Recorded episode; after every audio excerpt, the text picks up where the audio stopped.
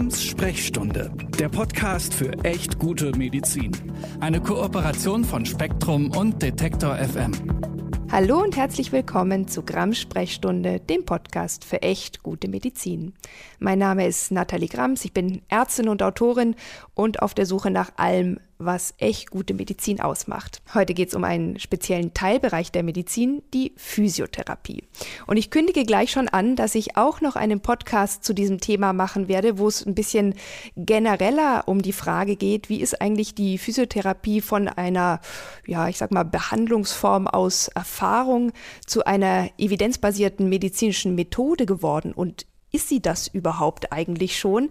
Darüber werde ich in einer kommenden Folge sprechen.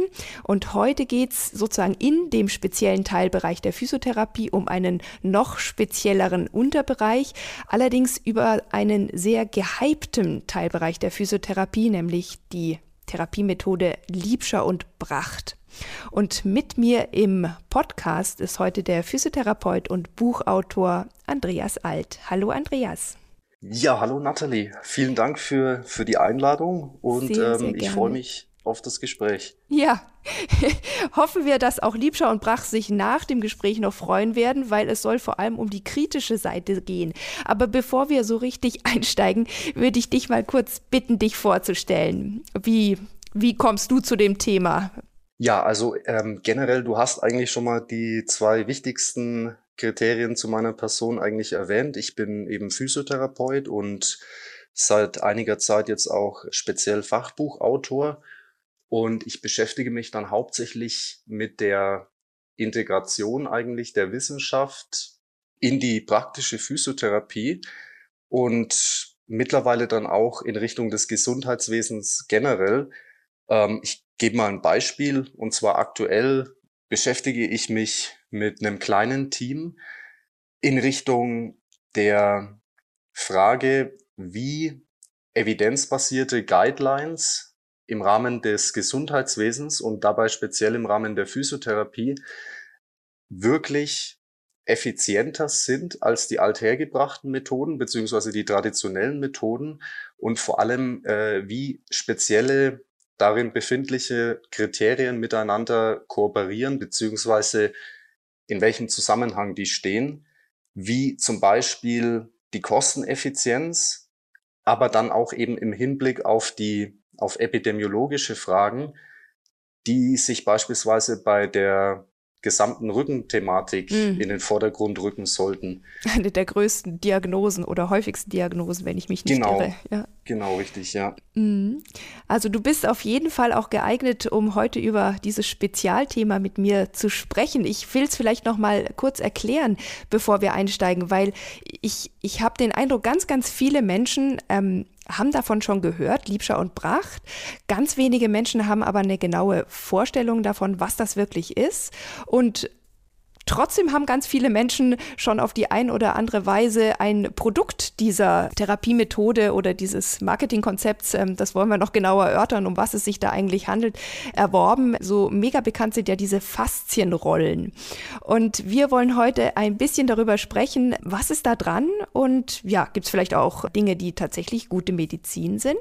Und was mich bei diesem Thema schon seit Jahren wundert, das ist ein riesiger Hype und es gibt kaum Kritik, obwohl ganz viele Thesen und auch Versprechungen von Liebscher erbracht kaum wissenschaftlich sind und manches davon sogar echt hanebüchen bis absurd ist. Ich will mal direkt ja. anfangen mit einer Aussage, die Liebscher und Bracht, ich erkläre auch nachher noch, wer sind Liebscher und Bracht eigentlich, das sind die beiden Leute, die das erfunden haben. Äh, die schreiben zum Beispiel auf ihrer Webseite, dass sie ein schmerzfreies Leben für jeden Menschen anbieten wollen. Eigentlich könnte man sich ja denken, so, wow, das ist voll großartig, vor allem wenn man dann noch liest. These. Ja, wenn sie, wenn sie schreiben, sie schreiben da so, nahezu jeden Schmerzzustand reduzieren wir innerhalb einer halben Stunde um 70 bis 100 Prozent. Das gelingt uns bei über 90 Prozent der Schmerzpatienten. Andreas, was sagst ja. du dazu? Ich will vielleicht auch ganz kurz, bevor ich dich antworten lasse, sagen, aus meiner ärztlichen Sicht ist das ja eigentlich ein, ein, Wunder. Und ich kann nicht behaupten, dass wir solche äh, Schmerzreduktionen durch orthopädische oder durch andere therapeutische Interventionen sehen. Also da können sogar Schmerzmittel nicht gegen anstinken. würde ich sagen. Und deswegen frage genau. ich dich mal, was ist dran an solchen Aussagen? Ja, also erstmal bin ich da beruhigt, dass du zu so einer Aussage kommst. Also gerade aus deiner ärztlichen Perspektive, vor der ich schon mal einiges an Respekt auch aufweisen möchte. Und ja, zum anderen ist es natürlich, wie du sagst, relativ absurd. Es ist aus meiner Sicht völlig unmöglich, so eine, so eine Art von Effektstärke, Effektrate eigentlich zu erreichen. Und es widerspricht eigentlich auch allen wirklich soliden Untersuchungen, die ich zu dem Thema jemals zu Gesicht bekommen habe. Und das dürften einige sein, weil ich mich einfach wirklich seit Jahren da auch intensiv damit beschäftige und auch einiges dazu vorbringen konnte, wenn man so will.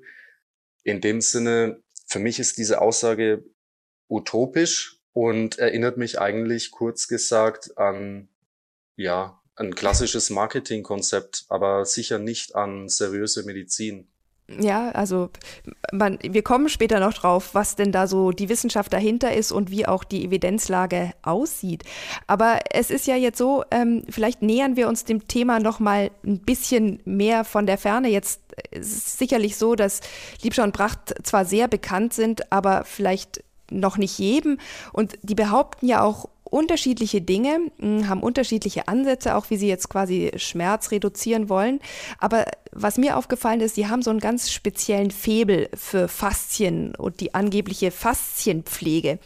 In einem kritischen Zeitartikel äh, habe ich dazu gefunden, den habe ich euch auch in die Show Notes gepackt. Liebscher und Bracht erläutert die Theorie mit einem Arsenal an Fachausdrücken. In Wirklichkeit ist sie abstrus. Die Rolle, die den Faszien zugesprochen wird, ist durch nichts belegt. Und so erinnere ich mich jetzt auch aus meinem Medizinstudium, die Faszien spielen eigentlich keine so große Rolle. Jetzt ist mein Studium schon ein bisschen her und ich bin auch nicht Orthopädin. Ich frage dich gleich äh, nochmal danach, ob ich da vielleicht was verpasst habe. Aber bevor wir dazu kommen, finde ich es eben besonders auffällig, dass auf der Webseite auch zum Beispiel ein Shop zu finden ist, wo dann rein zufällig ganz viele Hilfsmittel für die Faszien sind. Der Knieretter, die Faszienbälle und Rollen und vieles weitere mehr. Es gibt natürlich auch zufälligerweise Nahrungsergänzungsmittel, die helfen sollen, die Faszien richtig zu versorgen. Und ja, als Ärztin muss ich echt sagen, ich kenne diese Aufgabe, diese Mammutaufgabe, muss man ja schon fast sagen, der Faszien gar nicht, dieses Riesenproblem. Wie siehst du das als Physiotherapeut?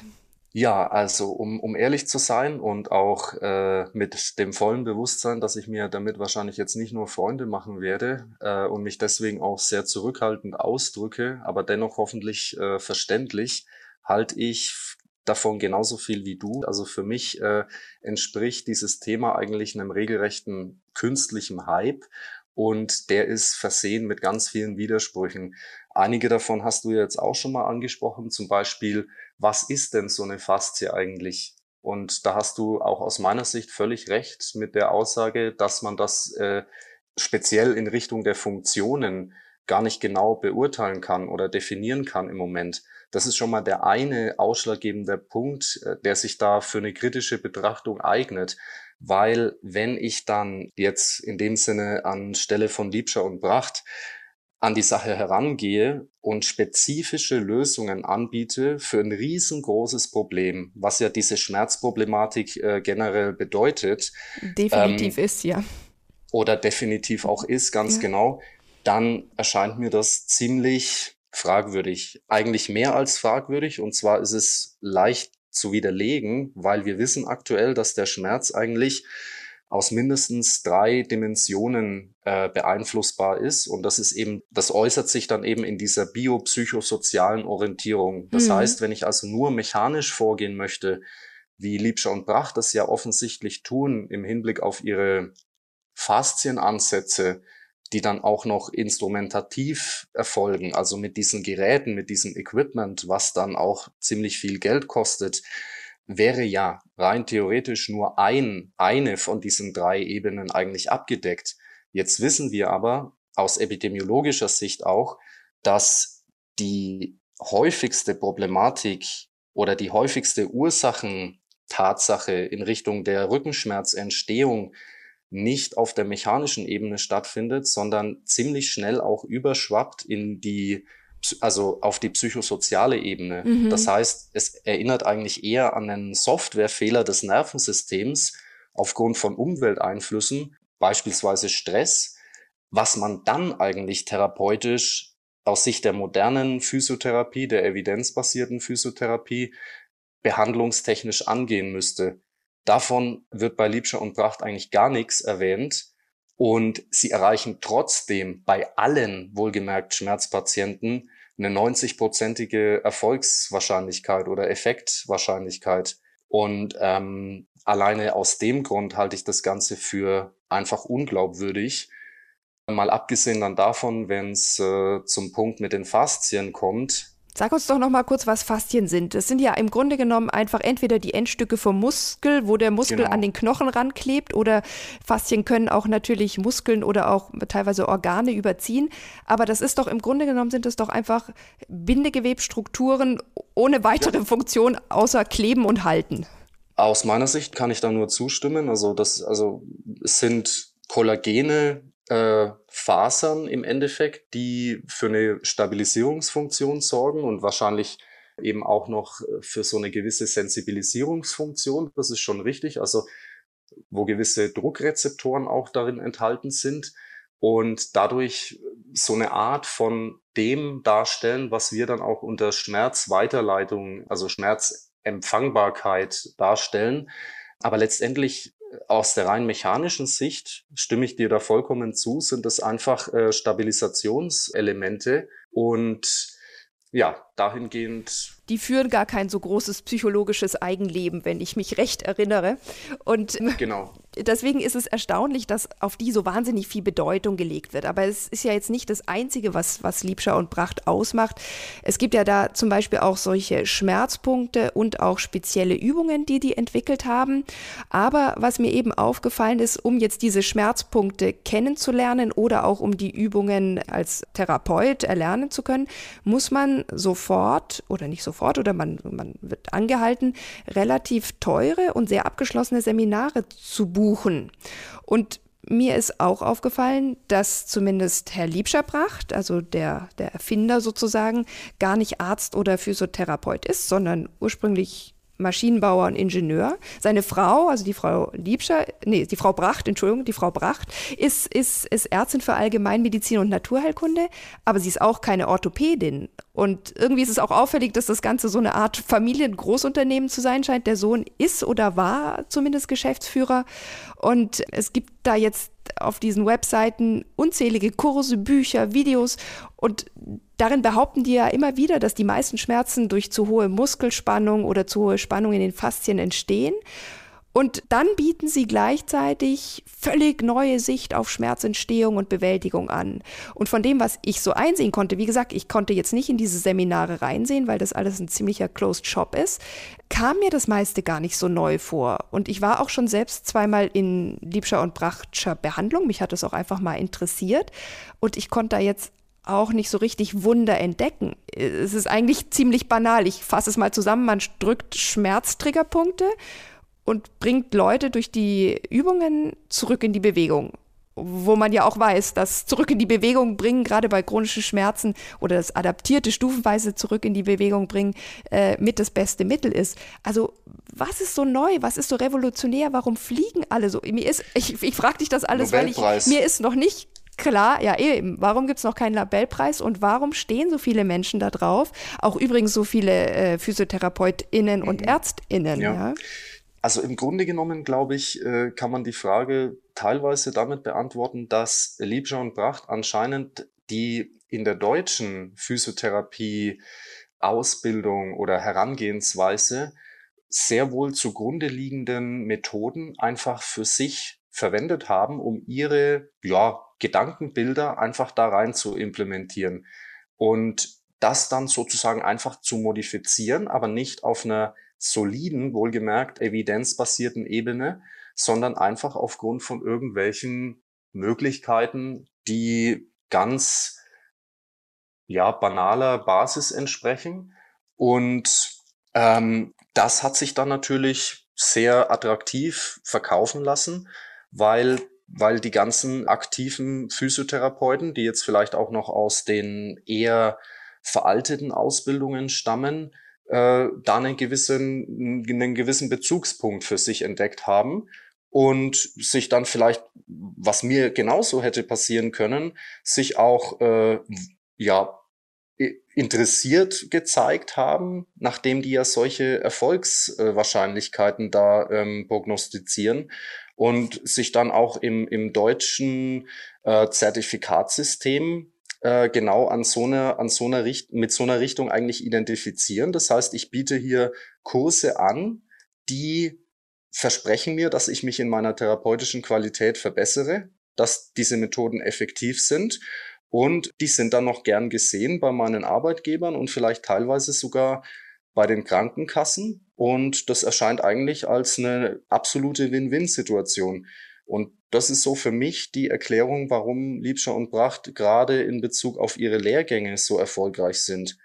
Wenn es dann allerdings zu dem Punkt mit den Patienten kommt, dann ist die Sache für mich eigentlich relativ einfach erklärbar. Und zwar, weil sie sich an uralten Marketing-Systemen zu bedienen scheinen, die vorneweg mit einer riesen Dramatisierungsinszenierung einhergehen, im Zusammenhang mit so darfst du nicht schlafen, denn das verursacht äh, Schäden oder Gefahren oder irgendwelche unbedingt zu vermeidenden äh, Resultate.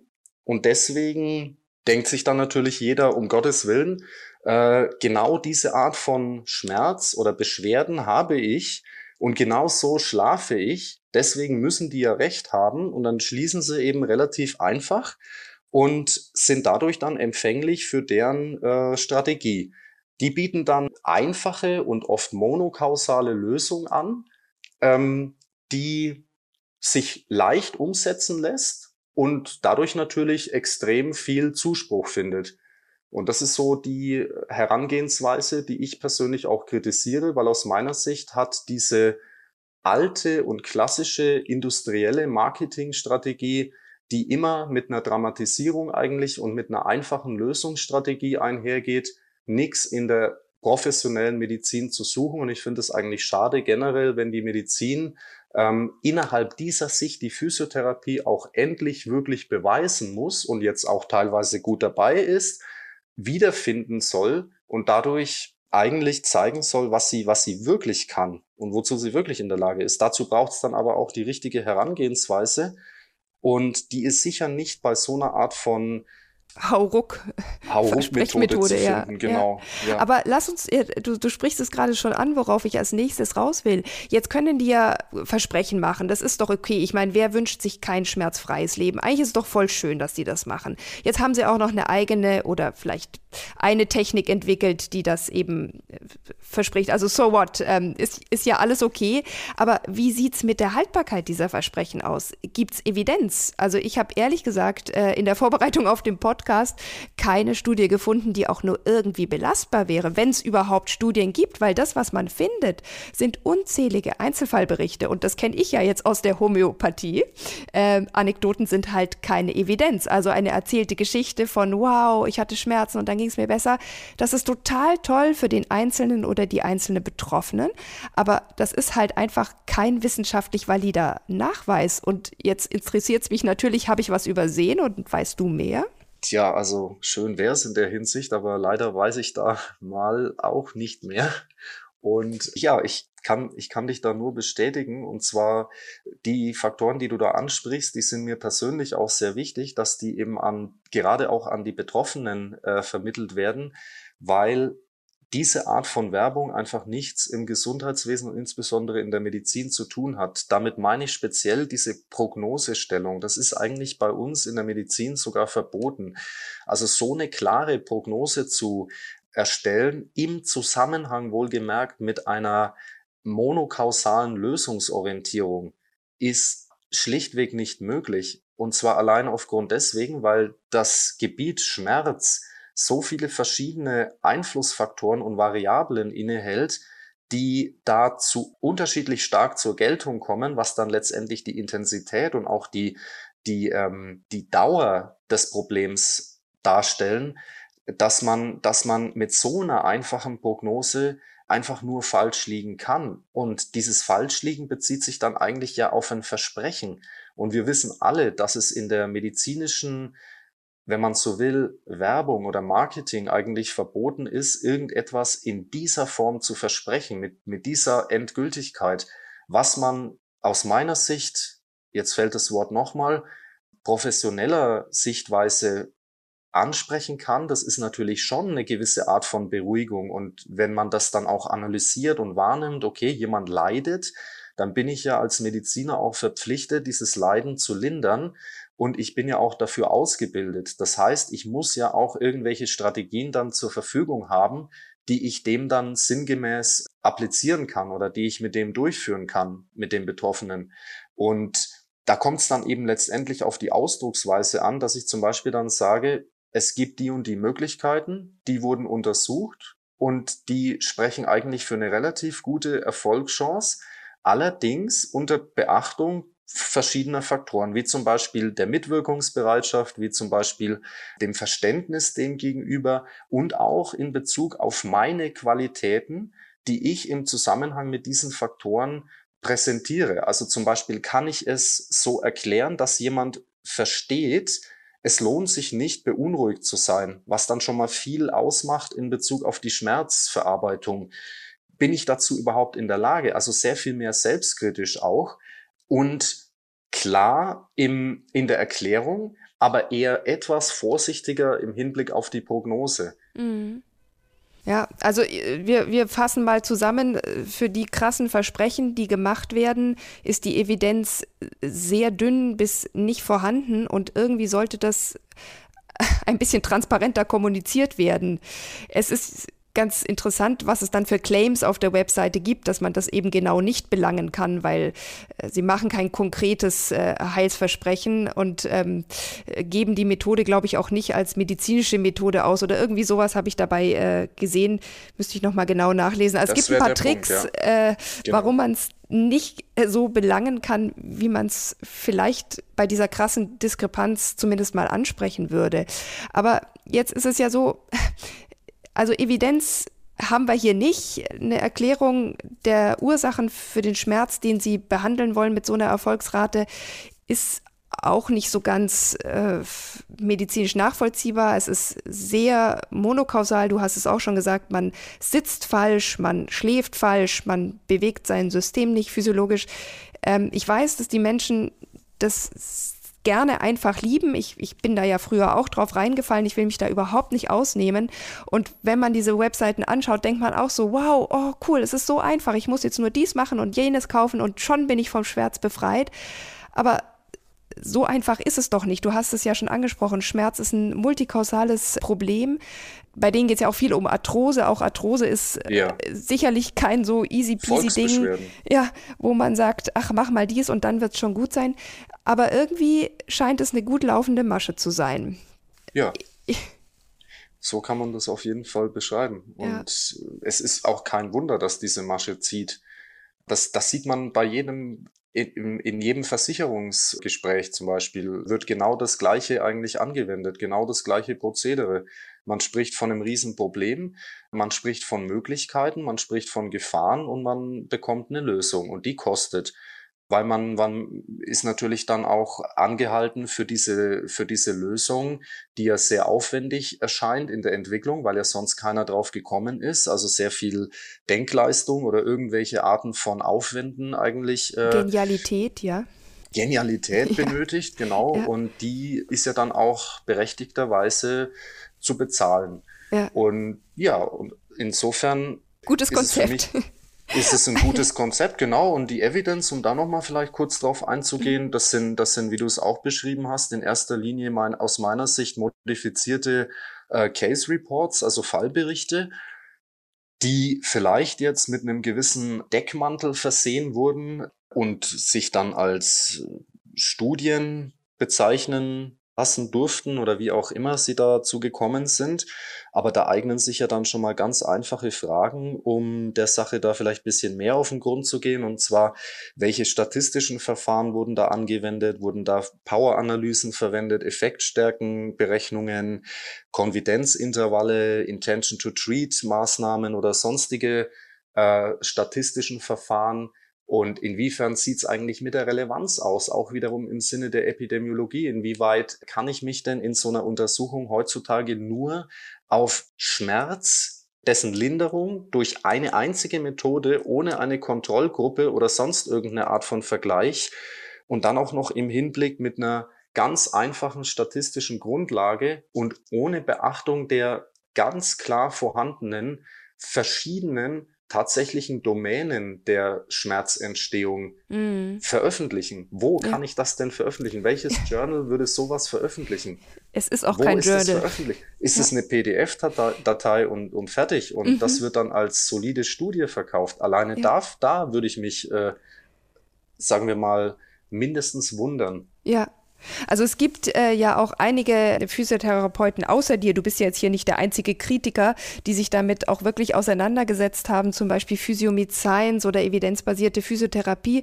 Da habe ich euch die Links auch mal in die Show Notes gepackt. Also man kann das tatsächlich nachlesen, dass da auch wirklich Diskussionen schon stattfanden im Sinne von, das kann doch nicht sein, dass ihr das als quasi die Basis eurer Therapien oder eurer Wissenschaft bezeichnet. Das ist doch hat doch alles keinen Standard. Das ist alles wirklich ganz schlechte oder sogar nicht vorhandene Wissenschaft. Und jetzt liefert uns doch bitte mal was. Wir wollen euch ja gerne glauben, aber äh, liefert doch bitte. Und das kann man tatsächlich in den Links, die ich euch in die Shownotes gepackt habe, nachlesen. Aber bevor wir jetzt hier im Podcast als die großen Basher rüberkommen, die wieder nur alles kleinreden wollen, muss ich ja nochmal äh, betonen, dass ich auch manches von deren Konzept total gut finde. Weil Liebscher und Bracht haben ja offenbar eine Methode gefunden, mit der sie tatsächlich die Leute zurück zurück in die Bewegung bringen. Und tatsächlich entsteht dadurch ja auch eine Schmerzreduktion. Und ähm, ich kenne das ja sonst, dass man irgendwie so beim Physiotherapeuten oder bei der Physiotherapeutin schön durchmassiert äh, wird oder sich durchmassieren lässt. Und dann bekommt man vielleicht von denen noch ein, zwei Übungen so gesagt. Und die macht man dann sowieso nie. Und das Ganze wird dann so oft durchgeführt, wie das Kassenrezept es erlaubt. Und ähm, das läuft ja hier schon ein bisschen anders. Und das muss man den beiden auch hoch anrechnen. Würdest du das auch so sehen? Ich meine, diese Übungen die sind super und die werden ja, auch gemacht. Also absolut, so wird das meistens ja auch verabreicht. Jetzt ist es allerdings so, dass wir mittlerweile eigentlich angehalten sind, noch viel mehr in so eine Therapie einzubringen.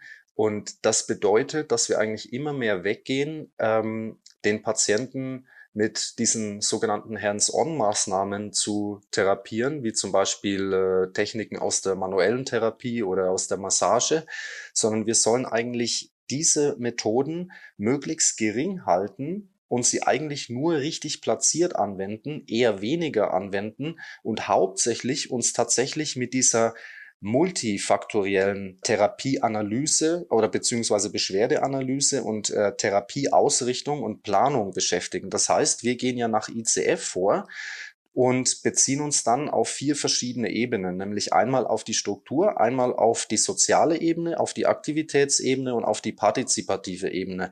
Damit wollen wir eigentlich ein ganzheitliches Therapie oder Erfolgsrezept ist falsch ausgedrückt, aber zumindest eine Richtung, die dem Patienten dann auch wirklich hauptsächlich nachhaltig hilft. Das heißt, alleine mit, mit der Tatsache, jemanden Übungen zu geben und vorher irgendetwas, wie es dann immer ausgedrückt wird, zu lösen, was auch immer das dann im Detail sein soll. Da werdet ihr wahrscheinlich dann in einem der nächsten Podcasts drüber sprechen, ist es nicht getan. Das heißt, wo ist da zum Beispiel die Uniqueness dabei? Wenn ich, wenn ich äh, von Liebscher und Bracht ganz normale, standardmäßige Übungen, die eigentlich jeder Physiotherapeut in seinem Repertoire haben sollte, gezeigt bekomme von Liebscher und Bracht, wo ist dann die Uniqueness, die sie dann so teuer verkaufen? Das ist mal die erste Frage. Die, das zweite, was wir wissen, es gibt eigentlich gerade bei Schmerzzuständen, gibt es nicht die eine ultimative Übung, auf die sich dann zu schauen lohnt. Es ist viel komplizierter, als einfach nur eine Übung zu nennen und die als universales Lösungsinstrument zu verstehen. Dazu gehört eigentlich viel mehr, auch im Sinne von der Aufklärung, der Beratung, der Information und im Zusammenhang mit dem Schulen eines gewissen Selbstmanagements. Und das sollten eigentlich zumindest die wichtigsten Teile sein, die in einer modernen Physiotherapie enthalten sein sollten. Und davon sehe ich bei Liebscher und Bracht sehr wenig. Es bezieht sich auf sehr althergebrachte Methoden, die es seit langer Zeit gibt und die einfach nur mit einem gewissen eigenen Touch modifiziert wurden, um dann aus meiner Sicht das ultimative Lösungsergebnis vorzustellen, was dann noch viel kostet. Ja, ja, und das scheint ja zu, zu funktionieren. Also man kann ja sagen, wenn ich dich jetzt richtig verstehe, äh, Liebschau und Bracht ist so eine Art gut getarnte Hilfe zur Selbsthilfe, aber da steckt eine super krasse Umsatzmaschine dahinter und das ist aus meiner Sicht weit weg von guter Medizin. Ich habe mal gelesen, 2017 wurde der Jahresumsatz dieses Unternehmens auf 10 Millionen Euro geschätzt. Da habe ich euch die Quelle auch in die Links gepackt.